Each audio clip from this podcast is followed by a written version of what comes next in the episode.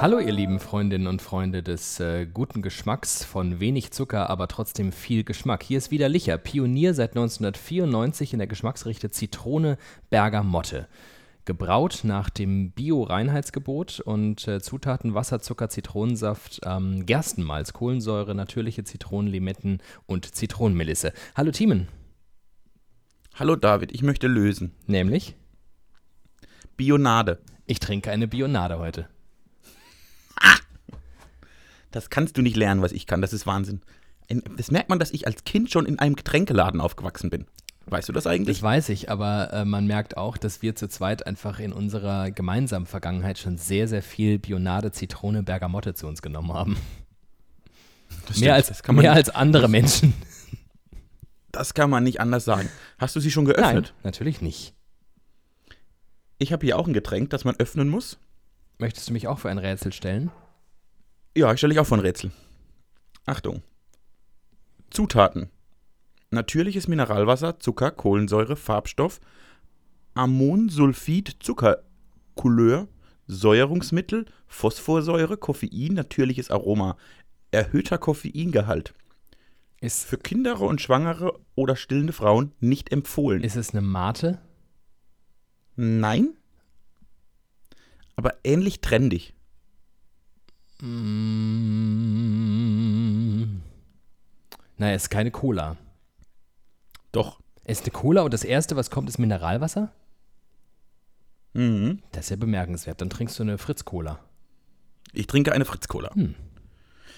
Und jetzt können wir auch, praktisch müssen wir jetzt auch gleich äh, lösen, wieso wir beide an, antialkoholisch unterwegs Mach das sind. mal. Nein, das könnte vermutlich, also, naja, an dem Ort, an dem ich bin, ist die Uhrzeit keine Ausrede. das stimmt. Es ist halb zwölf, es ist Samstag, es ist der 10. August. Ich sitze in meinem Ferienhaus eigentlich, in meinem Podcastzimmer, in meinem Ferienhaus, in der Oase der Trunkenheit namens Blittersdorf. Und habe weder, ich habe noch nichts gegessen. Das Einzige, was ich heute zu mir genommen habe, war Zahnpasta. I. Und ehrlicherweise kann ich jetzt nicht, ich kann nicht ohne Essen jetzt ein Bier trinken. Weil ich die nächsten drei Tage nur Bier trinken werde. Deshalb muss ich das jetzt noch, solange es geht, hinauszögern. Das äh, sei genehmigt. Zumal ich ja auch ähm, schwächel, kann man sagen. Mm, und eine Bionade trinke, weil es eben Samstag halb zwölf ist und ich eigentlich noch vorhatte, heute Sport zu machen. Weißt du, ich bin ja jetzt, ich bin ja jetzt in diesem du bist ja ein Shape. Selbstoptimierungs-Shaping-Massephase. Und ähm, ja, da dachte ich mir, nee, heute, heute kein Bier. Vielleicht heute Abend. So nicht. Äh, ich, würde, ich würde jetzt meine Cola aufmachen, Ich würde meine Bionade aufmachen. aber ich mache sie damit auf. Schöne Grüße an Mandoline. Props gehen raus, Mandoline. Ah, das funktioniert einfach hervorragend, funktioniert das. Geht auch mit Cola gut, dieser Flaschenöffner. Kann man nicht anders sagen. Fritz Cola ist ohnehin die empfehlenswerteste Cola auf Oh dem Gott. Cola-Markt. Werbung, Hashtag Werbung, Werbung, Werbung, Werbung. Unbezahlt. Warum eigentlich unbezahlt? Was machen wir eigentlich falsch? Warum eigentlich unbezahlt? Gibt es nicht irgendjemand da draußen, der einfach mal Geld übrig hat? So ein Mäzen? Das habe ich letzte Woche gelernt. Ich habe letzte Woche was gelernt, was ich nicht wusste. Oder was, also ich wusste es, ich habe mir nur noch nie Gedanken darüber Mhm. gemacht. Ich hatte so einen Aha-Moment praktisch. Ja. Also der Kunstmarkt heute funktioniert ja praktisch wie jeder wirtschaftliche Markt auf dieser Welt. Jemand hat Geld und kauft sich Kunst. Mhm. Jemand stellt sie her und jemand verkauft sie so. Das war bei Kunst nicht immer so. Weil es, Bis weil es um- niemanden gab, der es gekauft hat und die Leute mussten trotzdem Richtig. finanziert werden. Richtig. Bis ungefähr ins 17. Jahrhundert, so die Zeit, Less Lessing war der erste Bürgerkünstler. Das habe ich, hab ich gelernt. Das war der erste, der praktisch davon leben Mhm. konnte, dass normale Menschen seine Bücher gekauft haben. So. Und davor, alles, was davor war, das waren Menschen, die von sehr reichen, das waren Künstler, die von sehr reichen Persönlichkeiten, die sie geil fanden, abhängig waren. Faszinierend. Die waren einfach abhängig. Das finde ich total faszinierend. Das war das Mäzenatentum. Und das ist, also das ist praktisch, also diese ganzen Da Vincis dieser Welt, die, die gab es nur, weil es reiche Menschen gab, die sagten, ich finde gut, was du machst und hier hast du Geld, tu, lob, leb dich aus. Jetzt wäre natürlich die Frage, was besser ist. Ist dieser demokratisierte ein Stück weit Kunstmarkt besser oder ist es, war das früher besser?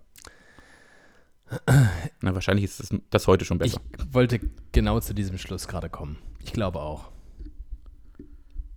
War, Aber spannend, da denkt man gar nicht, ja. denkt, denkt man nie so drüber nach.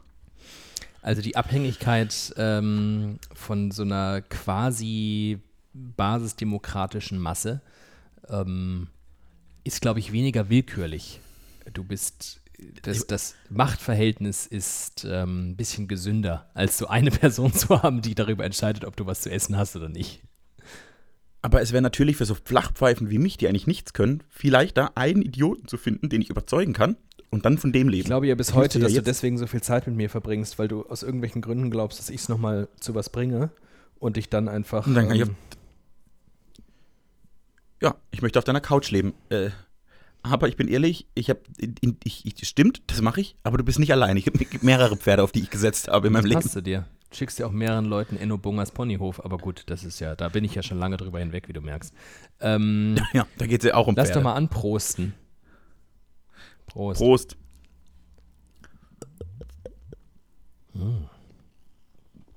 Mm. Also, ich habe erzählt, es ist halb zwölf. Alles, was ich heute geschafft habe, ist mir die Zähne zu putzen und ins Podcastzimmer zu kriechen. Wie ich spüre, hast du schon mehr getan. ähm, du spürst korrekt. Ähm, ich habe ja unser, unseren Termin etwas nach hinten verrückt, weil ähm, mein Start in den Tag nicht so war, wie ich mir den Start in einen Samstag so wünsche. Ähm, wir haben nicht zum ersten Mal, aber trotzdem erst vor zwei Folgen, glaube ich, über mein, meine, mein besonderes Verhältnis zu meiner Lebenszeit gesprochen. Und darüber, ja. dass ich mich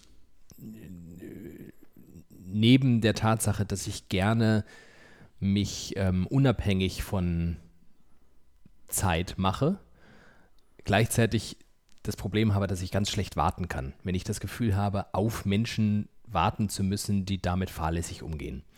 Und ähm, ich habe heute früh, ich wollte schön frühstücken und ich wollte eigentlich ne, Brötchen holen und dann dachte ich mir, ach, neben diesem kleinen äh, Bäcker, wo ich immer hingehe, ist ja noch ein kleiner Marktplatz und da ist samstags immer Markt und ich könnte doch mal diese Gelegenheit nutzen, weil ich brauche ein bisschen Aufschnitt und ein bisschen Käse. Dachte ich, gehe ich doch halt mal zum Markt. Und dann laufe ich hier so los, ganz fröhlich. Und ich dachte mir, ach, Handy, wofür brauche ich denn ein Handy? Brauche ich nicht für die paar Meter. Und dann stehe ich an der Käse, an so einem Käsewagen. Mhm. Vier Personen waren vor mir. Das klingt noch okay klingt eigentlich. Okay. Allein am Käsewagen stand ich 28 Minuten.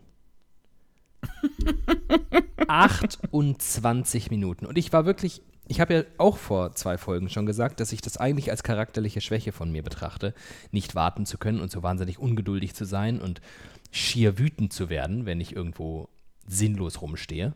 Und ich dachte, nee, heute übe ich mich mal wirklich in Geduld. Und ich stand da und eine Viertelstunde hat das richtig gut geklappt. Ich habe mir die ganzen Käses so angeschaut und ich habe den Leuten vor mir zugehört, was die so alles Feines bestellen. Und ich fand auch irgendwie das nett, dass die sich alle kennen und dass die noch so ein kleines Schwätzchen halten und dass die alle ihre eigenen Dosen dabei haben, wo dann der Quark reingefüllt wird mit so einem, mit so einem Spatel.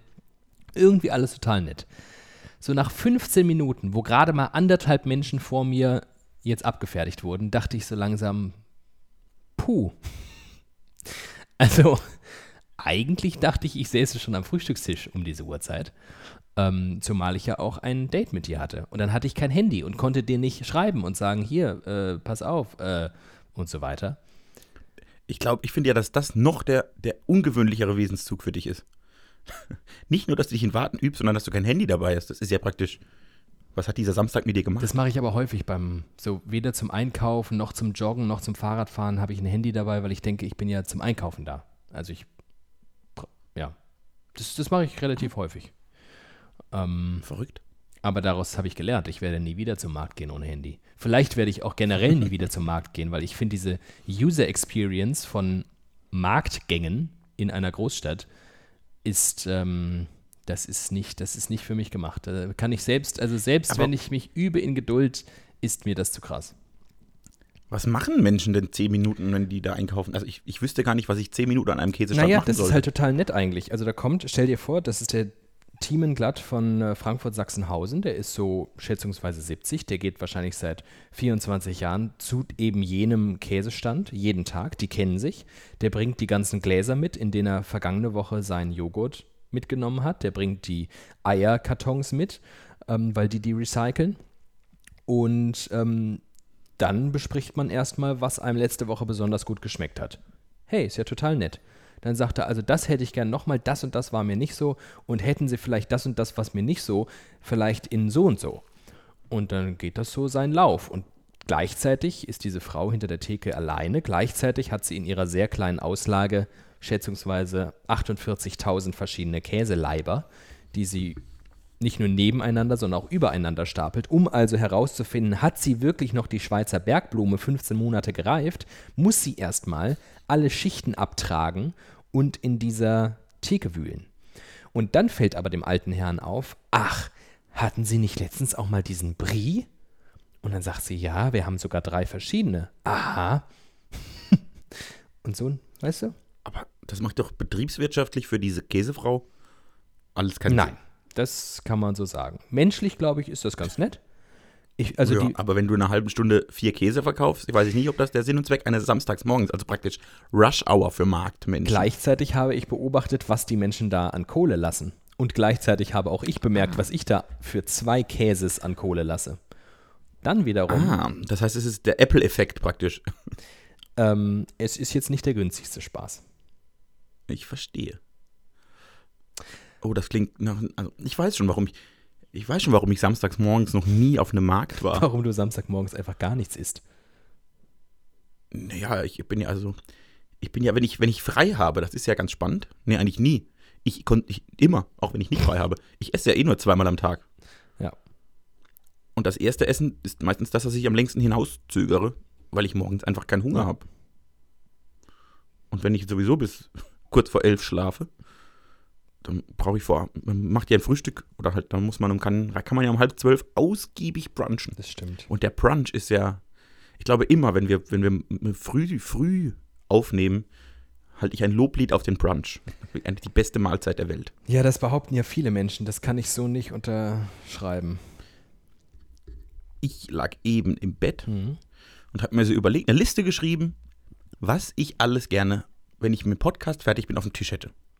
Und habe wirklich, also Wildtest gesponnen. Weil du nämlich andere Leute zum Markt schickst aktuell. Und jetzt habe ich meinen Hofdiener mal zum Markt geschickt. Ja.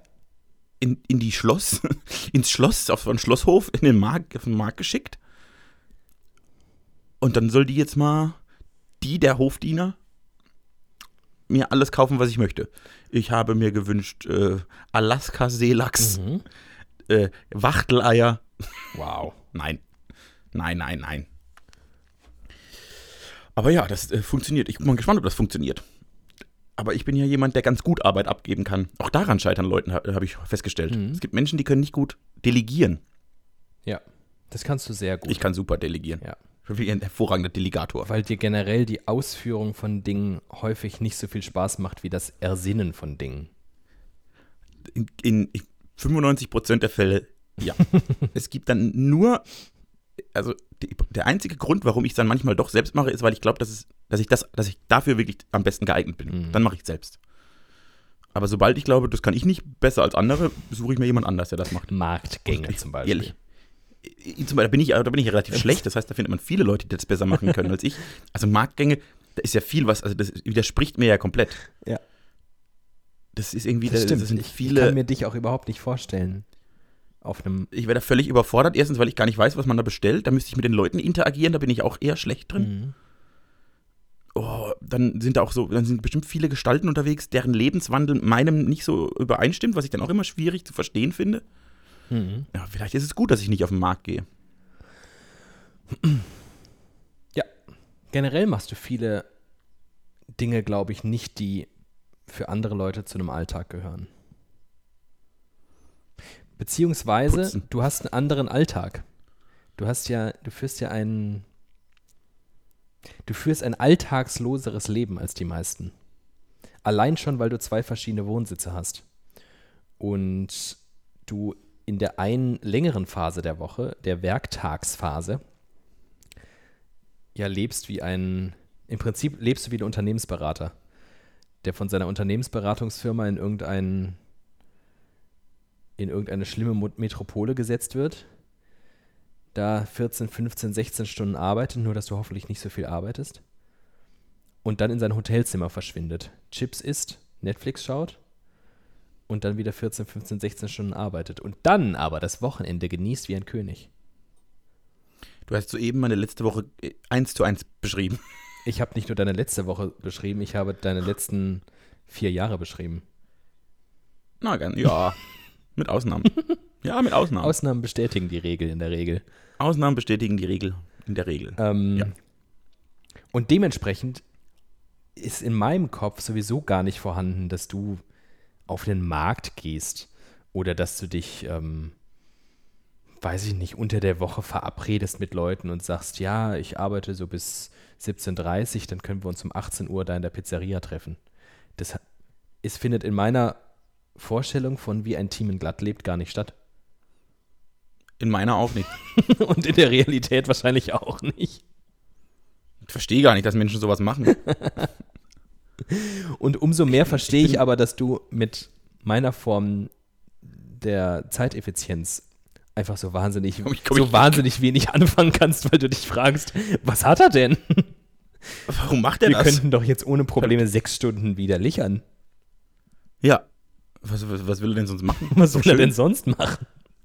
Was will er denn sonst machen? Och. Ja, ich, äh, also man kann schon sagen, dass ich meine Woche sehr aufs Wochenende ausrichte. Das kann man so sagen. Das dann aber wirklich, ich muss auch zum Beispiel, ich muss, mir ist es die letzten beiden Wochen wieder sehr aufgefallen, ich brauche praktisch die fünf Tage in der Woche als Wochenende vom Wochenende, weil meine Wochenenden oft wirklich anstrengend sind. Das glaube ich. Weil die mal jetzt mit so, mal abgesehen vom Ausschlafen, tatsächlich terminlich sehr, sehr, sehr, sehr eng getaktet sind und oft bis sehr, sehr, sehr lange werden. Und dann schläft man nicht mehr so viel. Hm. Also ich, schla ich schlafe ich bin einer der Menschen, die in den Wochenenden häufig weniger schlafen als unter der Woche. Macht Sinn. Also, wenn man, wenn man sich dein Leben anschaut, genau. Ja, das ist, ich bin, ja, ist komisch. Vielleicht arbeite ich da mal dran. Ja, vielleicht. Okay. Tschüss. Tschüss. Schöne, schöne Folge, Joa. Schöne Folge. Apropos schöne Folge. Oh. Ich habe mir ähm, ausschnittsweise unsere lange Folge von vor vor zwei Wochen? vorgestern. Was, genau, von vor zwei Wochen von angehört. vorgestern. Ja, habe ich auch angehört. Ganz habe ich sie angehört, natürlich. Hat mir ausgesprochen gut gefallen, um das jetzt mal einfach ganz uneitel über uns selbst sagen zu dürfen. Hat mir ausgesprochen Und gut weißt gefallen. du warum? War richtig gut. Ja. Warum? Weil wir uns ausnahmsweise bei so vielen Dingen mal so uneinig waren. Ich glaube, unser Podcast krankt ganz oft daran, dass wir uns so einig sind bei vielen Dingen das, ich glaube auch, das kommt in deiner Welt vor. Was? Du brauchst das. Du brauchst diesen, du brauchst diese Reiberei, das tut dir gut. Du willst das, du willst dich, du willst immer so einen kleinen, immer so kleine Wettkämpfe in deinem Leben haben. Das ist gut, das, das hilft dir. Ich finde ich find diese Harmonie zwischen uns großartig. Ich finde, ich brauche. Mir geht es ja schon schlecht, wenn wir so eine Folge haben. Ich gehe dann raus und fühle mich schlecht und frage mich drei Tage, ob wir noch Freunde sind oder ob nächste Woche überhaupt noch eine Folge widerlicher kommt, weil wir haben uns ja gestritten. bin doch so ein Harmonie, ich bin doch so ein harmonierbedürftiger Katholik. Ähm, äh, ich habe ich hab, äh, hab die letzte Folge gestern gehört. Ja. Auf der Autobahn, die von, also die, bis, bis die jetzt, die wir gerade aufzeichnen, rauskommt, die aktuelle Folge. Und ich äh, habe daraus was gelernt. Oh. Ich werde mir nie wieder das Mikrofon in die Nase stecken. Dabei sah es so schön aus. aber es hat sich nicht so gut angehört. Aber es wurde besser, hatte ich den Eindruck. Da hatte ich nämlich auch. Ich hatte den Anfang angehört und war ganz schockiert. Am Anfang war es ganz schlimm, ja. Und dann hast du einfach aufgehört zu atmen. Das war der Vorteil. Ich, ja, ja. Nee, ich glaube, du wohnst ja, du wohnst ja im 27. Stock in so einem Hochhaus. Ja. Und ich glaube, ich brauche einfach eine halbe Stunde, um wieder einen normalen Atemrhythmus zu haben, weil ich ja so faul und fett bin. Ja, das kann sein. Das, das, das war mein Problem. Ja, aber das ist schön. Dass du, also wir können uns jetzt auch streiten, wenn du ein Thema hast, wo wir uns nicht einig sind. Das Problem ist halt, das Problem ist ja eigentlich, trotz unserer unterschiedlichen Lebenswandels und, und was auch lustig ist, und unserer sehr unterschiedlichen Sozialisierung Ja. eigentlich, haben wir dafür viele ähnliche Weltsichten. Das stimmt. Das stimmt wirklich. Das ist ja eigentlich ganz spannend. Das ist ja das, was so gegen, gegen viele soziologische Theorien widerspricht. Wir sind wirklich sehr, sehr unterschiedlich aufgewachsen. Ja. Das kann man Das kann man nicht anders Ich glaube, sagen. unser, grö unser größter Unterschied ist unsere Sozialisierung. Ja. Und das aber aus daraus dann, dass sich diese Lebenswege dann irgendwann kreuzen, ist schon ungewöhnlich. Ja. Kommt vor, genau. Statistisch, rein statistisch ist das ungewöhnlich. Und dass dann praktisch wir uns auch noch so gut riechen können, Mhm. ist eigentlich auch ein bisschen ungewöhnlich. Die Frage ist, ob du dich als weltmännisches Stadtkind herabgelassen hast oder ich mich als dummes Dorfkind hinaufgeschwungen habe. Letzteres. Ich glaube, dass du einfach ich gerade rot an. anders bist. Hörst du das gerade Oh zum ersten Mal? Ja, ja. Ich glaube schon. Also ich glaube auch, dass ich auf gewisse Art und Weise, ach weiß ich nicht. Ich weiß auch nicht, also worüber wir ja sprechen, ist ja wirklich so Weltansichten, Weltanschauungen. Ja, Und- da, darüber diskutiert man ja auch. ob die also aber- über die anderen ob Dinge schon- die aber wirklich so gekoppelt sind an äußere Umstände der Sozialisation, weiß ich ehrlich gesagt gar nicht. Wenn wir darüber sprechen, dass wir viel gemeinsam haben, dann ist es ja vornehmlich ähm, irgendwie der Blick auf politische Zusammenhänge, auf so eine Form von gesellschaftliches Miteinander, auf ähm, Verantwortung, mh, was will man vom Leben, was will man nicht vom Leben. Und kann das nicht sogar, ist das nicht völlig egal, ob du jetzt im Dorf Nee. aufwächst oder in der Stadt? 0,0. 0,0. Also es, ich glaube, das ist maßgeblich. Wo, doch, weil ich ja, was genau die Dinge, die du jetzt angesprochen hast, exakt diese Dinge, bin ich ja, da wo ich aufgewachsen bin, eher exotisch. Sage ich ja, genau. Ja, ja, aber das, also, also ich habe mich ja praktisch, irgendwie ist das irg- bei mir mit der Biografie ist irgendwas schiefgelaufen. Da hat mal einer, die hat mal einer durch einen Fleischwolf gedreht. Wie auch immer das passiert ist. Aber ich bin ja verglichen mit vielen Menschen meines Alters und meiner, meiner wirklichen Sozialisierung anders in diesen Dingen. Aber, der das Weltanschauung, stimmt. der, was man vom Leben Das will. stimmt, das war ja mein erster Punkt. Aber dann kam ich auf die Idee, das habe ich jetzt aber so konkret noch nicht artikuliert, mache ich jetzt. Ich glaube, auch wenn um dich herum ganz viele Leute waren und sind, die so ganz anders ticken als du, ich spreche jetzt von deiner ursprünglichen Heimat, deine Eltern waren und sind ja auch anders. Das glauben die aber nicht. Ich glaube, dass auch vordergründig deine Mutter schon sehr viel, sehr viele Weichen gestellt hat, sodass du mit deiner kleinen ähm, Lore, auf der du saßt, ähm, einfach ganz oft ganz anders abgebogen bist als deine Mitmenschen. Ich müsste mal, das müsste man mal, ich, das hätte ich gerne mal, das hätte ich mal gern, professionell hätte ich das mal gern erklärt. Ob die, ob die olle Zippe da wirklich für verantwortlich ist. Die ist ja wirklich geisteskrank. die ist ja, mal. bei der stimmt ja was. Sag mal. Ich meine das alles sehr ernst, also lieb. Jutta, wenn du dein Testament ändern möchtest und Thiemen da raus haben möchtest und mich da drin haben möchtest, gar kein Problem. Ich kann es gut verstehen. Und du, du glaubst ernsthaft, dass das nicht schon längst passiert ist? Also, dass ich. Die, das, das Mäzenatentum meiner Eltern habe ich mir schon längst abgeschminkt. Deshalb setze ich jetzt auf dich. Weil ich ja weiß, dass du erstens das Geld meiner Eltern erben wirst und, dann noch dein, dein Vermögen, das du sowieso hast. Ja. Deshalb setze ich voll auf dich. Nee, me- meine Eltern sind der Typus, wenn wir in der Rente sind, verbrassen wir alles. Ich glaube, da, da gibt es überhaupt kein Testament mehr. Die haben nicht mal mehr das Geld für das Papier des Testaments am Ende. Finde ich auch übrigens total richtig. Vollkommen korrekt. Völlig Ja. richtig. Sehe ich überhaupt gar keinen Völlig Grund, das richtig. anders zu machen. Wie, wie, wie stehst du eigentlich zu, diesem, zu dieser Diskussion ums, ums Thema Erben? gibt ja praktisch Menschen, die das beschränken Ja. wollen. Es gibt Menschen, die das komplett, komplett verbieten wollen. Ja. Es gibt Menschen, die das noch weniger beschränken wollen, als es eh schon Ja. ist.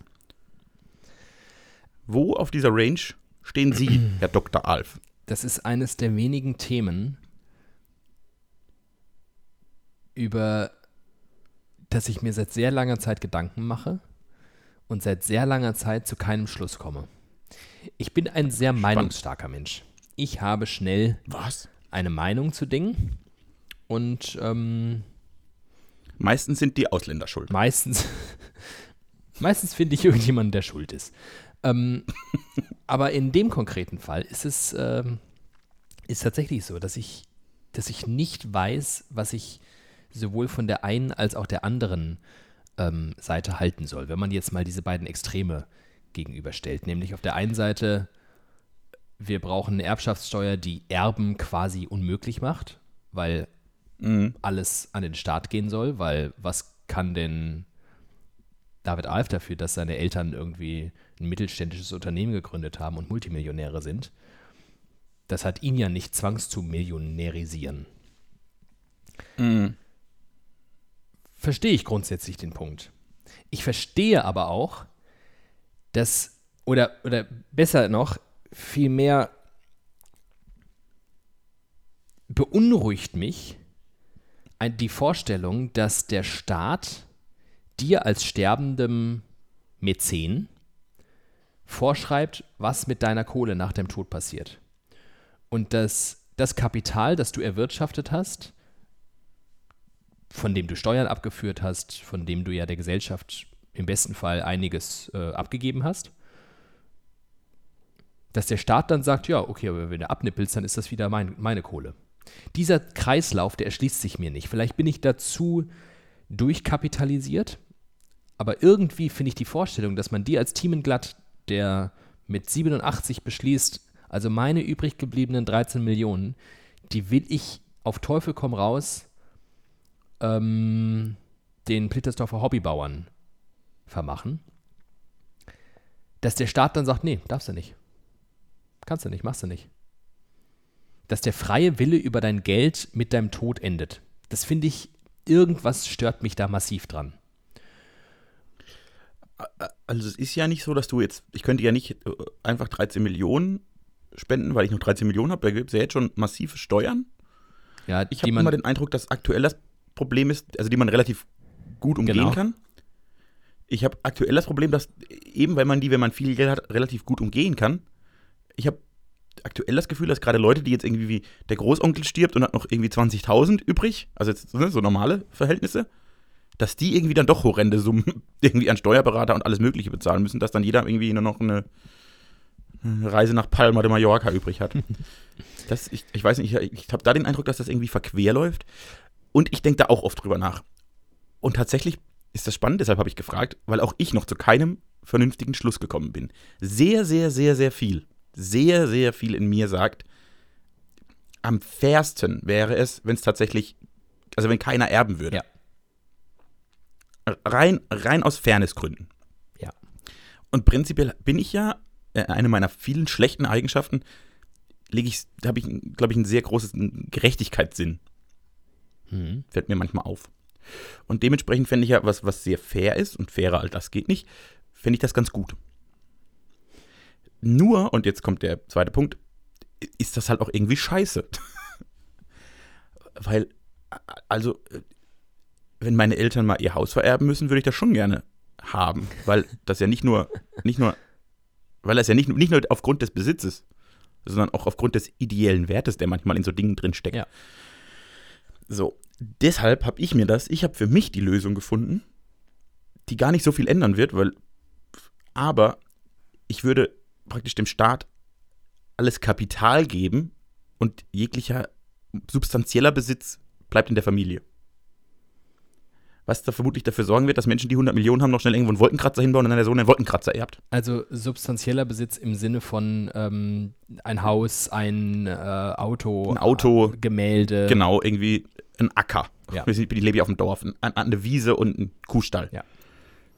Ja, so. Also, was, was der Vater schon ausgegeben hat, bekommen die Kinder. Was er nicht schon ausgegeben hat, bekommt der Staat. Weil im, also im schlimmsten Fall dann gibt er halt am Ende seines Lebens nochmal seine ganze Kohle aus, was ja aber auch wieder dem Staat zugutekommt. So, das ist dann so ein, so ein bisschen ein Mittelweg. Da profitiert dann die Wirtschaft, dadurch der Staat und dann am Ende aber auch die Kinder. Weil die dann halt vielleicht ein zweites Haus haben. Aber dafür haben zumindest Baufirmen ihre Arbeiter bezahlen können. Ich frage mich halt, aber dafür bin ich zu wenig ähm, Steuer- und Erbschaftsanwalt. Also ich bin es ja schon relativ viel, aber dafür zu Stimmt. wenig. Der, der Volkshochschulkurs hat sich bei dir wirklich bezahlt gemacht. Steuerfachrecht für Anfänger. Ähm, zweimal vier Sitzungen. Ähm, ich frage mich halt, weil du auch gerade meintest, ja, dann bauen die halt noch schnell einen Wolkenkratzer. Ich frage mich, wenn man sagt, okay, ihr dürft gar nichts mehr vererben, Ja. ob das nicht ganz, ganz easy immer umgangen werden kann, indem du Geld schenkst, indem du deinen Sohn zum Geschäftsführer von deiner Firma machst, indem du deiner Tochter die Vollmacht über deine Konten gibst. Ähm, das weiß ich schlichtweg nicht. Ich weiß nicht, ob du verhindern kannst, dass Menschen, und das, ich weiß es nicht nur nicht, sondern ich glaube auch nicht daran, ich weiß nicht, ob du Menschen daran hindern kannst, ihr Geld an andere abzutreten, wenn sie es denn wollen. Und meistens wollen das ja Eltern bei ihren Kindern. Also die meisten Eltern, glaube ich, wollen ja ihren Kindern auch was hinterlassen. Und das ist, glaube ich, das, was Ja. mich auch mit am meisten stört, dass, dass man sich dann da hinstellen würde und sagen würde, nee, das ist aber unfair. Und es ist natürlich unfair. Es ist natürlich hochgradig unfair. Die Unfairness beginnt ja aber schon ehrlicherweise auch viel früher. Die beginnt ja bei der Geburt. Es ist ja schon wahnsinnig unfair, dass manche Kinder bis zu ihrem 18. Lebensjahr in Villen leben und andere unter freiem Himmel. Ja. Man könnte es halt noch ein Der bisschen fairer machen. Ja. Ich befürchte, du wirst es nie ändern können. Das ist traurig. Ja. Aber es äh, lässt mich wieder daran, äh, du erinnerst mich wieder daran, dass tatsächlich der wichtigste Tag deines Lebens deine Geburt ist. Und zwar nicht nur, weil du dann lebst, sondern weil einfach schon mal die Hälfte aller Entscheidungen für den Rest deines Lebens getroffen sind. Vielleicht sogar die Zeugung. Vielleicht sogar die Zeugung. Aber du kannst ja Glück haben, dass deine Mutter klug ist und wenn du einen Assi-Papa hast, mal noch schnell Reichen heiratet in den neun Monaten. So wie meine. Ich bin ja praktisch, ich bin ja eigentlich der Sohn eines äh, aramäischen Bergarbeiters. Ja. Wie man auch in meiner, wie man in meiner Optik sehr oft sieht. Ja. Aber meine Mutter hat dann gedacht, nee, ich nehme ja so einen reichen, so einen reichen Landwirtsjungen. ja, ja. Nee, Es ist, es ist wirklich, das ist so spannend, aber es ist ja so schade, dass man da nicht, dass man da nicht für mehr Gerechtigkeit sorgen kann. Oder was ist, ist, was ist denn mit so eine Million darf jeder vererben und alles, was darüber hinausgeht, gehört dem Staat? Damit sind alle Menschen, die nicht so viel besitzen, safe, weil die halt ihr, ihre eine, das Haus und das Auto noch an die Kinder weitergeben können. Aber Menschen, die halt den Sohn Donald nennen und im äh, Baugeschäft waren, nicht dafür sorgen können, dass er mal amerikanischer Präsident wird. Ja, wie gesagt, ich weiß nicht, ob das praktikabel ist. Ob du, ähm, ob du Donalds Vater nicht daran hindern kannst, Donald vorher schon diverse Millionen rüberzuschieben. Weiß ich nicht. Hm. Gefühlt nicht. Da merkt man wieder, da merkt man wieder, dass es schwierig ist, intensiv über Dinge zu reden, wenn man keine Ahnung hat. und deshalb Menschen, die keine Ahnung haben, meistens nicht intensiv über Dinge reden, sondern kurz mal schnell Entscheidungen treffen. Hm. Beides doof. Wir reden viel drüber und sagen dann am Ende, dass wir nicht wissen, was wir jetzt finden sollen. Ja, aber wir, wir, wir nehmen zumindest, wir, wir gehen, versuchen zumindest einen, wir gehen zumindest den geistigen Weg, soweit wir kommen.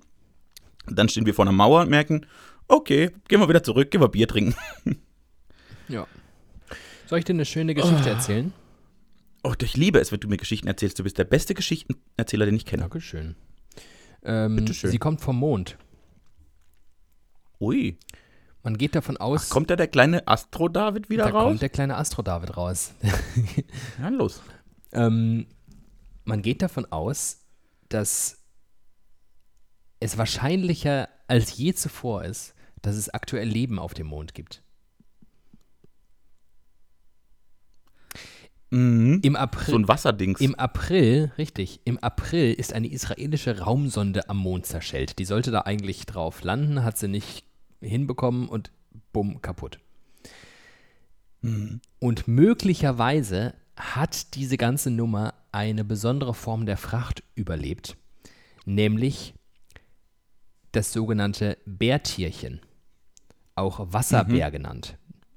Ja, das, das habe ich gelesen. Diese Sonde hatte eine ähm, große Menge an Wasserbären an Bord und diese kleinen Kleinstlebewesen, die sehen tatsächlich ganz niedlich aus. Die sehen so ein bisschen aus wie so ein, wie so ein Nacktmull, nur ohne Kopf. Mhm. Statt, statt Hals und Kopf ist einfach gefühlt so ein Loch in ihnen drin. Und die haben ja. aber richtig kleine Beinchen und kleine Krallen und da latschen die so durch die Gegend. Sind wirklich sehr, sehr klein. Diese Teile sind quasi unsterblich. Die überleben alles. Also die sind komplett robust. Die, also egal ob Hitze, Kälte, extreme Strahlung, denen ist alles scheißegal. Die können Jahrzehnte nichts essen. die können, in dem Fall wurden sie ähm, getrocknet. Also sind quasi lahmgelegt worden, indem ihnen einfach äh, das komplette Wasser aus ihrem Körper entzogen wurde. Das überleben die auch. Und dann habe ich, auch ein Wasserbär ich gedacht, was ist denn bitte der Wasserbär für ein Weltklasse-Tier? Und dann dachte ich mir. Ja, ist das, ist das so eine Mikrobe oder wie groß ich also, nämlich jetzt, reden wir? Ich hab, klingt ja eigentlich ich das, nach Tier. Ich habe das noch nicht weiter ähm, recherchiert und dachte, ich kann jetzt mit dir einfach mal zusammen den Wasserbären ergründen. Weil irgendwie glaube ich, ich dieses Tier ist was für uns. Und vielleicht, wir brauchen ja auch nach jetzt über einem Jahr widerlicher, vielleicht auch langsam so ein, wie so eine Art Patronus. Ein Spirit Animal. Ein Spirit Animal. Und wir sind ja auch, wir sind ja auch richtig hart gesottene zwei Typen, die schon in ihrem Leben diverse brutale Phasen durchgemacht haben.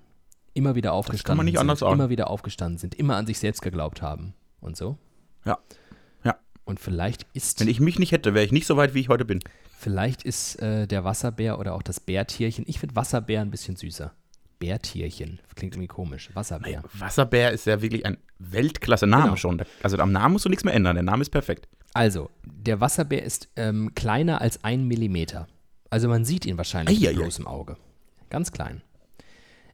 Er hat mhm. acht Beine und er heißt Wasserbär, weil er mit seinen acht Beinen so lustig läuft, dass es aussieht, als würde er so ein bisschen tapsen. So, der läuft so tapsig. Also mhm. Bär. Mhm. Sie leben weltweit im Meer, Süßwasser oder in feuchten Lebensräumen an Land. Besonders häufig findet man sie dort in Mooskissen. Und in meiner Hose. Eine Eigenschaft der Tiere ist die Kryptobiose. Ein todesähnlicher Zustand, allein dieses Wort, todesähnlicher Zustand. Was ist das für ein geiles, was ist das für ein Gerät, dieser Wasserbär? In dem sie extreme Umweltbedingungen überdauern können. Bärtierchen können sowohl vom Inhalt von Pflanzenzellen ernähren, sich sowohl, als auch räuberisch von kleinen Tieren wie Fadenwürmern oder Rädertierchen, auch schön. Die sie dazu, Achtung, jetzt wird's ekelerregend, die sie dazu anstechen und aussaugen. Hm. Das ist halt ein Bär, das ist halt ein Raubtier, das merkt man sofort.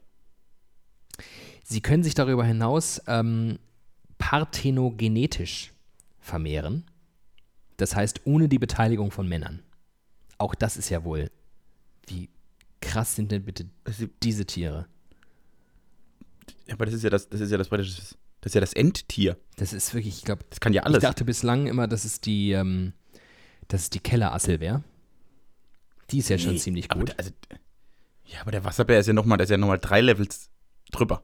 Der Wasserbär kann quasi alles. Soll ich dir was über die Häutung erzählen? Oh, kann er sich auch häuten? Denn das Größenwachstum bei Bärtierchen ist nur durch regelmäßige Häutung möglich. Dabei wird die nichtzählige das Außenhaut mitsamt den Stiletten der Auskleidung des Vorder- und Hinterdarms und den Beinklauen abgestoßen. Was ein brutales Gerät, ey. Dadurch, dass sich der Körper zeitweise zusammenzieht, löst er sich von der alten Haut, die dann abgestreift und als leeres Häutungshemd zurückgelassen wird. Während dieses normalerweise etwa fünf bis zehn Tage dauernden Vorgangs befinden sich die Tiere im stilettlosen Simplex-Stadium, in dem sie keine Nahrung aufnehmen können. In dem Stadium bin ich auch sehr oft. Mein Simplex-Stadium. Ich würde ja jetzt ganz gern wissen, wie lang die leben. Die, die sterben bestimmt nie. Ich glaube Wie sollen auch. die denn sterben? Die können doch alles. Vielleicht werden sie von ihren Jungen gefressen. finde es leider nicht heraus auf die Schnelle. Schade. Ich möchte, Ich glaube, sie sterben einfach nicht. möchte davon aus. Ich glaube, irgendwann wird die ganze Welt nur von Wasserbären bevölkert sein und der Mensch ist dann ausgestorben, weil der Wasserbär uns besiegt hat. Zu Recht. Zu Recht, weil er viel cooler ist. Ich werde das jetzt einfach machen wie, wie jeder normale Mensch. Ich google jetzt, wie lange leben Wasserbären? Und ich finde den ersten Eintrag bei Google. Ach, es geht sogar. 30 Jahre alt werden sie. Aber, für so ein Mini-Mini-Ding. aber vielleicht, schon gut. vielleicht steht hier, können die Moosbewohner auch viel länger überdauern. Also es ist faszinierend. Es ist einfach faszinierend. Ich fände gut, wenn wir zwei, um endlich mal diesen Podcast auch zu finanzieren, hätte ich jetzt eine, ich hätte jetzt eine Marktidee für uns zwei. Kannst du das kurz Und zurückstellen? zwar- ich muss dir noch was Krasses erzählen. Ja. Wissenschaftler sind sich nicht sicher, ob sie wirklich nur 30 Jahre alt werden, denn sie haben jetzt festgestellt, aus der Sicht der Wasserbären spielt Zeit keine Rolle. Der Tod kann ihnen nichts anhaben. Denn Halt die Fresse. Die beste, das beste Tier der Welt. inzwischen weiß man natürlich, dass Leben über den Stoffwechsel definiert wird, dass ein Organismus, wenn er tot ist, unwiederbringlich tot ist. Ja. Wir haben bei den Wasserbären das Dilemma, dass die Tiere keinen Stoffwechsel haben. Sie haben das Leben besiegt. dass sie also eigentlich tot sein müssten, aber nicht tot sein können, weil sie sonst nicht wieder lebendig werden könnten. Weil sie praktisch schon tot auf die Welt kommen. Weil dieser merkwürdige Überdauerungszustand, wo sie getrocknet und gelagert und gekühlt und geheizt und bestrahlt und ohne Fressen, trotzdem ja überleben. Das ist ja. Das, Das heißt, nach dem geborgten Tod, so nennen es die Wissenschaftler, beginnt das Leben von neuem. Ich glaube, ich glaube, erstens, Jesus war ein Wasserbär. Zweitens glaube ich, ich werde nicht mehr an Jesus glauben, sondern an den Wasserbär. Drittens möchte ich unbedingt, dass wir einen Kalender rausbringen, 365 Tage. Die Überschrift ist Frage dich immer, was der Wasserbär tun würde. Und wir machen praktisch jeden Tag eine Lebensweisheit aus Sicht des Wasserbären. All das wird bald in unserem widerlicher Fanshop zu kaufen sein. Wie gut, wie gut ist dieses Tier?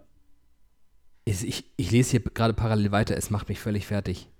Das ist ein Artikel, müssen wir an der Stelle noch äh, kurz äh, Props raushauen, von Malte Linde auf swr.de. Dieser öffentlich-rechtliche Rundfunk, guck mal einer an. Boah, ist das geil. Der Wasserbär, ey. Kann ich mir die irgendwie halten? Also als Haustier? Ich glaube schon. Musst dir nur ein kleines Moosbett irgendwo hinsetzen. Das kriege ich hin. Das ist ja eh Ich habe eh so feuchte Wohnungen. unter deiner Achsel. Stimmt, da könnte ich ein bisschen, ich lasse mal die Haare, dann mache ich da ein bisschen Grünzeug dazwischen. Dann ist das ja praktisch ein Moosbett. Dann habe ich so einen kleinen Wasserbären unterm Arm. Und immer wenn mich einer blöde anmacht, mache ich so, hol meinen Arm hoch und dann kommt mein Wasserbär raus. Und Und dann saugt er ihn aus. Das ist das, was die äh, Piraten hatten ja früher so Papageie auf der Schulter. Mhm. Ich habe jetzt einen Wasserbär unterm Arm. Finde ich viel besser. Der ist nämlich, der ist tot und lebendig und das zur gleichen Zeit. Er kann nicht sterben, weil er keinen Stoffwechsel hat. Oh Gott, ist das gut. Er hat einfach, er, er hat das Leben besiegt. Er hat praktisch, er hat sich, an- der Wasserbär ist ein Genie. Der hat sich angeguckt, okay, was macht alle Lebewesen schwach? Der Stoffwechsel, weil deshalb sterben sie irgendwann. Lass ich weg. Brauche ich nicht. Bin ich unsterblich. Genie. Und warum wird die Welt von Menschen regiert und nicht vom Wasserbären? Das ist so. Und wieso ist der Wasserbüffel bekannt und der Wasserbär nicht? Oder aber wird die Welt vom Wasserbären regiert? Deshalb ist er auch so unbekannt, wie die Illuminaten. Ich meine, der ist ja mini klein. Vielleicht hat er sich einfach mal in unseren Gehirnen festgesetzt und steuert alles. Sitzt Ja, da an kleiner Schaltzentrale. Ich glaube auch, dass viele Menschen Moos in der Birne haben, also passt das ganz gut. Ja. Oh, der Wasserbär. Aber hast, also hast du bis vor dieser Woche jemals vom Wasserbären gehört? Ich bilde es mir ein, aber auf jeden Fall wusste ich nichts über ihn. Also das alles ist den- mir jetzt das- neu. Ich habe das noch nie, noch nie gehört und habe mich nur deshalb daran erinnert, weil ich bei durch irgendeine Timeline gescrollt bin und dieses Wort Wasserbär gelesen habe und das so lustig fand. Ja. Aber das ging irgendwie um, äh, ums Weltall und dann ist es mir praktisch egal. deshalb habe ich nicht weitergelesen. Aber zum Glück bist du ja so ein Nerd. Das ist ja manchmal auch gut. Und es gibt also doch Dinge, in denen wir uns unterscheiden und wo wir diesen Podcast irgendwie mal nach vorne pushen können. Okay, drei Dinge, wo wir uns unterscheiden. Du fängst an. Mm, Faszination für Wissenschaft. Liebe zum Schnaps. Ach naja, ich bin ihm jetzt nicht vollends abgeneigt. Nö, aber ich habe eine homoerotische Beziehung. Das kann man so sagen. Ähm, Liebe zur Lyrik. Mhm. Mm. Oh, jetzt wird schwierig. Ich habe noch was Spannendes. Äh. Oh Gott. Oh Gott, oh Gott, oh Gott, oh Gott. Mach mal du eins. Ich habe ich hab so, hab so halbgare Scheiße. Wir nur. unterscheiden uns sehr in unserer Beziehung zum Sport. Und zwar liebe ich es anders als du, Sport zu machen. Und ich liebe es, Menschen dabei zuzugucken, wie sie Sport Was machen. ich wiederum komplett, ja, ignoriere. Wir unterscheiden uns auch wahnsinnig darin, dass du irgendwie, das, aber das, ist, das kommt daher auch, du bist so ein, du musst immer irgendwas machen. Und ich kann, ich kann ein ziemlich guter Wasserbär sein. Ich kann meinen Stoffwechsel einstellen, mich irgendwo hinsetzen und die Welt angucken. Das stimmt. Du kannst sehr lange, Ich kann sehr, sehr gut ruhig irgendwo sitzen. Sein. Ich kann einfach sein. Ja. Ja, das, das, können wir, das können wir auch sehr gut. Ich muss viel durch die Gegend laufen und Bälle gegen Wände schmeißen. Ja, es ist ganz spannend, wenn wir zwei irgendwas zusammen erfinden, entwickeln. wenn wir ein leeres Blatt Papier haben und uns füllen wollen. Ja. Dann funktioniert das nämlich so, dass ich mich auf den Stuhl setze und die Beine hochlege und mich irgendwie in, meine, in meinen Gedankenpalast zurückziehe. Ja. Und David ist wie der Duracell-Hase, der dann Bälle gegen sich und die Wand und immer und dann ist er angepisst, wenn ich sage, ich will nicht Ball schmeißen. Und ich renne um dich rum und Ja, Du bist und dann machst du mich genervt. wieder. Du bist wirklich, du bist wie ein kleiner Duracell-Hase. das ist korrekt. Okay, gibt es noch was, worin wir uns. Es gibt bestimmt noch ganz viel. Ich glaube, unterm Strich unterscheiden wir uns mehr, als wir uns ähnlich sind. Ja, das glaube ich auch. Das glaube ich auch. Ähm, Man muss das ja mal sagen, weil ich glaube, in diesem Podcast wirkt man immer so, also wirken wir wirklich so, als wären wir, wenn wir zwei kleine Wasserbären, die die Welt erobern Weil unser wollten. Podcast ja in wesentlichen Teilen daraus besteht, dass wir äh, Weltansichten teilen. Also nicht nur sie wirklich dann ideell teilen, sondern sie einander irgendwie vorerzählen und abgleichen und so. Und das haben wir schon festgestellt, dass wir uns dahingehend ähnlich sind. Wenn man sich jetzt mal zum Beispiel unser, unsere Freizeitgestaltung anschaut, wie verbringen wir so eine Woche? Dann sind wir schon einfach ganz unterschiedlich. Also ganz unterschiedlich. Das stimmt. Wir sind wirklich ziemlich unterschiedliche Menschen. Ähm, wir haben auch Das unterschiedliche, wird mir jetzt erst gewahr. auch unterschiedliche. Ähm, also zum Beispiel bist du ja, zum, wenn, wenn du morgens in die Redaktion kommst, dann umweht dich ja ein eisiger Hauch von Depression. Weil, Ja. weil die Vorstellung, dass du früh aus dem Bett raus musst und irgendwo stehen musst und halbwegs gute Laune haben musst, macht dich ja völlig fertig. Du bist ja komplett, du bist ja quasi nicht zu gebrauchen morgens. Mm, korrekt. Ich wiederum stehe aus dem Bett auf und bin, bin da. Und W wann ist für wann ist deine beste Tageszeit? Für, Im David sein. Wann ist der beste, der bestmögliche David? Welcher Stundenabstand kriegt man den bestmöglichen Ta David ab? ich glaube zwischen 12 und 14 Uhr. Das war die Zeit, in der ich früher immer, also ich bin jetzt auch kein, ich bin jetzt zum Beispiel morgens, ich bin da zwar guter Dinge und richtig gut drauf, ich bin da aber nicht besonders effizient, weil ich gerne wahnsinnig langsam in den Tag hinein starte. Ich nehme mir gerne Zeit so am Anfang. Lese ganz viel und höre Radio und höre einen Podcast und ich habe zum Beispiel, als ich ähm, meine Bachelor- und Masterarbeit geschrieben habe und das völlig autark von der Uni, ähm, dann habe ich es sehr schnell aufgegeben, schon morgens in die Bibliothek zu gehen, weil ich wusste, ich werde da eh nichts machen. Ich arbeite eh nicht. Also bin ich erst immer so um 12, 13, 14 Uhr hin, weil ich wusste, jetzt geht's los. Richtig effizient wurde ich dann hinten raus, aber wenn du mich fragst, wer der beste David ist, dann schon eher der mittags, weil ich da noch wach und fröhlich bin und hinten raus vielleicht eher grantig, weil ich seit sieben Stunden arbeite. Mhm. Gleichzeitig würde ich sagen, meine liebste Tagesphase ist immer der Abend. Von wann bis? 19 bis 23 Uhr. Ich bin zum Beispiel gar kein Nachtmensch mehr. Das war ich als Teenager. Ist gar nicht mehr so mein Ding. Das ist dann doch dieser Lebensrhythmus, der sich ein bisschen verändert.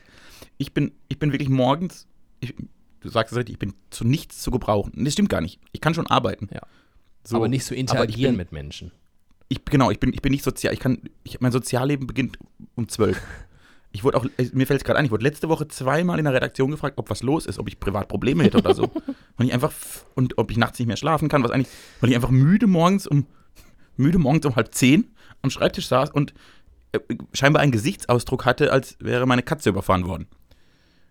Und ich habe das gar nicht, ich habe ich habe weder was Böses gemeint, noch irgendwie einfach ein bisschen müde. Und wollte schlafen, will immer schlafen. Und äh, da ist mir sehr klar geworden, dass ich tatsächlich am, am, am, am innerlich fittesten, so bei mir, bin ich so zwischen, ich glaube, 22 und 1 Uhr nachts. Hm, das hätte ich jetzt auch bei dir gesagt. Du blühst richtig auf. Da bin ich richtig, bin ich richtig gut drauf, da bin ich richtig, da, da fallen mir Dinge ein, da schreibe ich ganz viel, da gucke ich Filme, da gucke also das ist mein Kopf. Ich glaube, ich glaube nämlich, mein Kopf funktioniert total gut, wenn der ziemlich viel Input hat. Der muss immer ganz viele Dinge verarbeiten. Und wenn er keinen Input hat, dann fängt er an, sich selber zu verarbeiten. Und das ist viel anstrengender. Deshalb muss ich ihn immer mit, mit, mit irgendwelchen Filmen und Serien und Musik und Büchern beschäftigen, Mhm. damit er abgelenkt ist. Das ist Methadon für einen selbstsüchtigen Junkie. Und, äh, und weil ich das ja abends ganz oft konsumiere, weil ich ja meistens am Tag macht man andere Dinge, bin ich da auch voll hellwach. Ich gucke dann so einen Film und dann muss ich danach erstmal ein Gedicht schreiben, weil mich der Film so beschäftigt hat. Oder ich höre ein neues Album und muss dann alles über diesen Künstler auslesen. Ich lese nachts oft stundenlang Wikipedia-Artikel. Stundenlang und kann nicht schlafen, weil ich dann die Information noch möchte und dann lese ich den Namen und oh Gott, der hat auch ein Buch geschrieben. Oh Gott, wie ist denn das Buch? Dann gucke ich mir das Buch bei Wikipedia Genau. an. Da dreht mein Kopf komplett, da dreht der komplett Das durch. mache ich morgens. Krass, genau. Morgens Das bin ich mache ich morgens, morgens, im Bett. morgens nee, das schaffe ich nicht. Ich, ich schaff's auch wirklich nicht. Ich schaff's nicht, nicht bis zum letztmöglichen Zeitpunkt im Bett zu liegen. Ich schaff es nicht. Und zwar nicht rumzuliegen, einfach nur rumzuliegen, sondern rumzuliegen und die Augen zuzuhaben. ich möchte nicht das Bett verlassen. Das ist wirklich der schlimmste Moment. Ist, ich, glaube, ich glaube, für mich ist morgens das Bett verlassen wie das Kind, wenn es aus der Mutterleib gerissen wird. Man geht ja davon aus, äh, habe ich letztens irgendwo gelesen, dass es einen guten Grund dafür gibt, dass äh, sich Kleinstkinder, dass da die Erinnerung so wahnsinnig kurzlebig ist. Und dass man sich als äh, Vierjähriger schon nicht mehr an das Leben eines Zweijährigen erinnert und dass man als Erwachsener schon gar nicht mehr weiß, wie das Ja. war, als man Säugling war. Weil man davon ausgeht, dass das alles eine Ansammlung an Traumata sind. Dass allein schon die Geburt für ein Kind so ein traumatisches Das Ereignis ist, dass wenn, Ja, das du, muss es ja auch. dass wenn du das erinnern würdest, da gar nicht mehr darauf klarkommen würdest. Und das, genau, Aber meinst du, bis das leuchtet schon ein. Bis vier? Bis vier? Also das, bei der Geburt leuchtet das komplett ein, absolut. Und dass dann danach irgendwie das eine oder andere Traumata dazukommt, kann ich mir auch vorstellen. Aber so vier finde ich schon echt Ja, lang. dann, dann mag es langsam abebben. Aber es ist schon krass, ne? Ich meine, du läufst als kleines Kind und ja auch wirklich noch so als Zwei-, Dreijähriger durch die Welt und du siehst Dinge, die du noch nie in deinem ganzen Leben gesehen hast. Also das, das ist ja, Und das jeden Tag. Jeden Tag. genau. Und, und du verstehst gar nichts.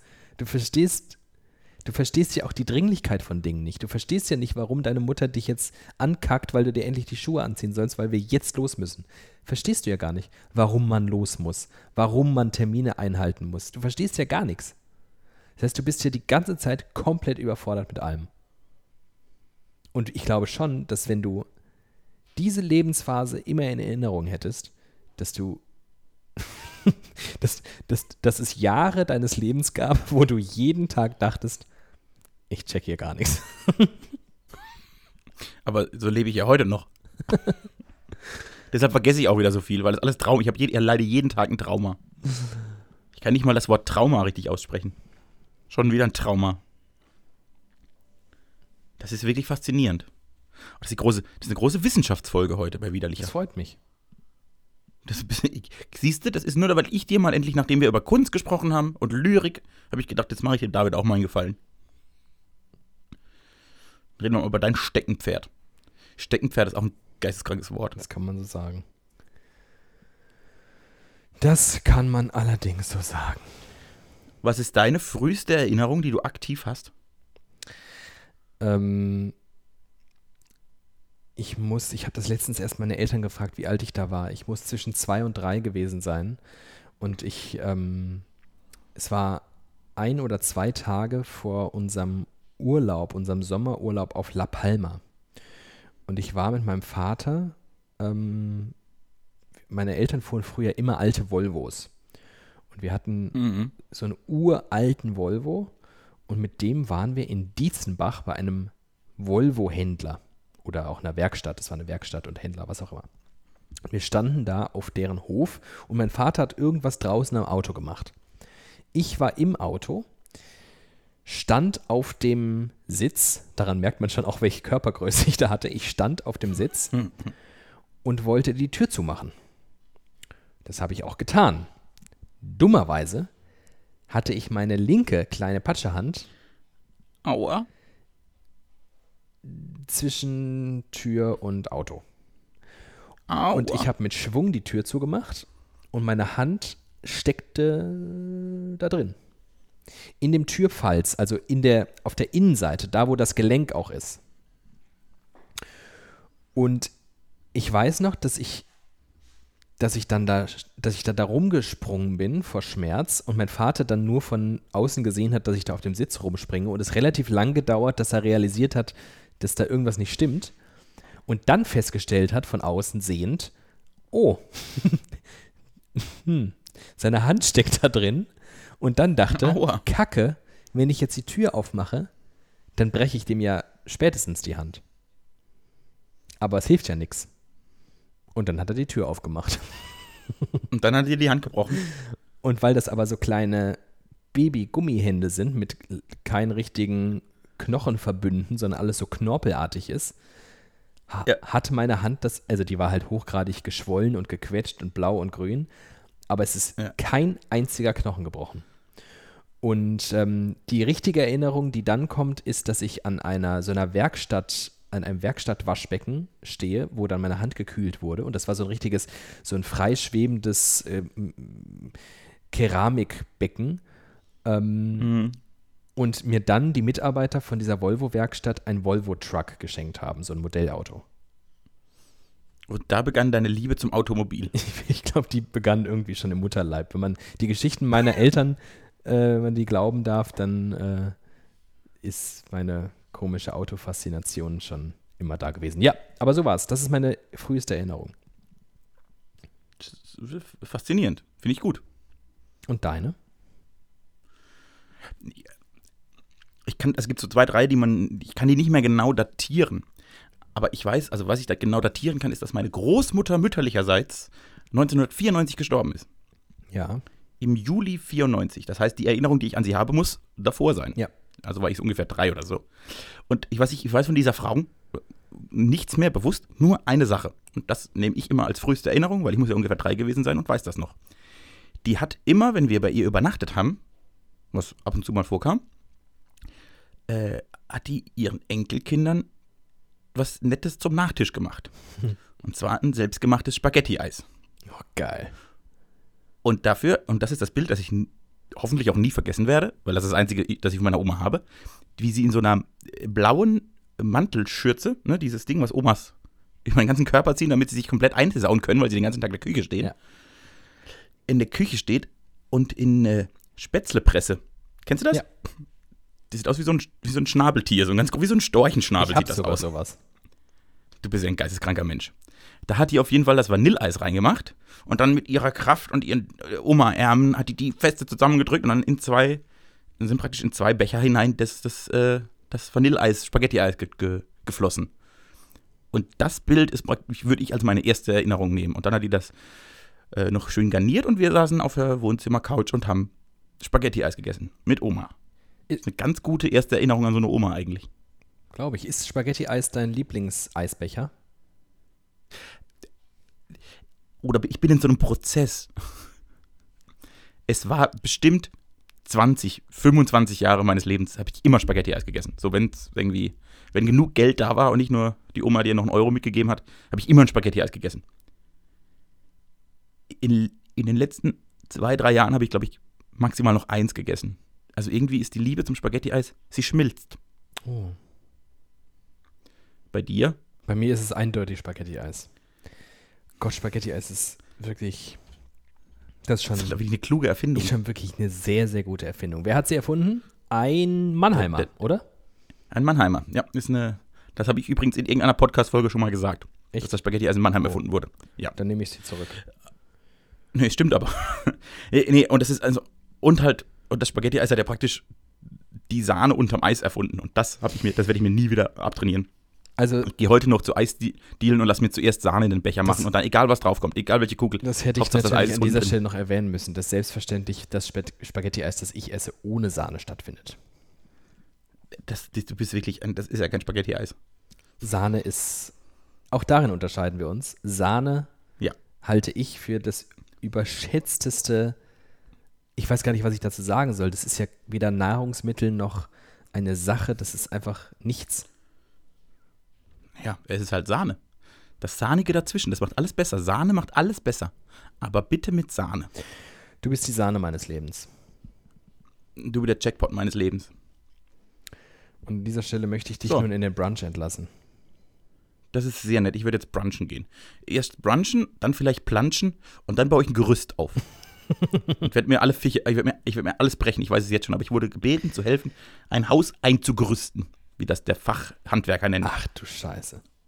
Und ich werde heute Nachmittag ein Haus eingerüsten und falls ich äh, überlebe, hören wir uns bei Folge, was ist denn das dann? 58 oder so. Wieder. Ähm, wieder. das ist korrekt. Folge 58. Ich wünsche dir ein wunderschönes Fischerfest in Plittersdorf. Ich wünsche dir, dass du ganz viel in dich hineinschüttest. Und ähm, ich wünsche dir ein gesegnetes Wochenende. Pass auf dich auf. Und das wünsche ich unseren Hörern auch, weil ich euch alle liebe. Wirklich. Mir geht's ganz genauso. Tschüssikowski. Ciao.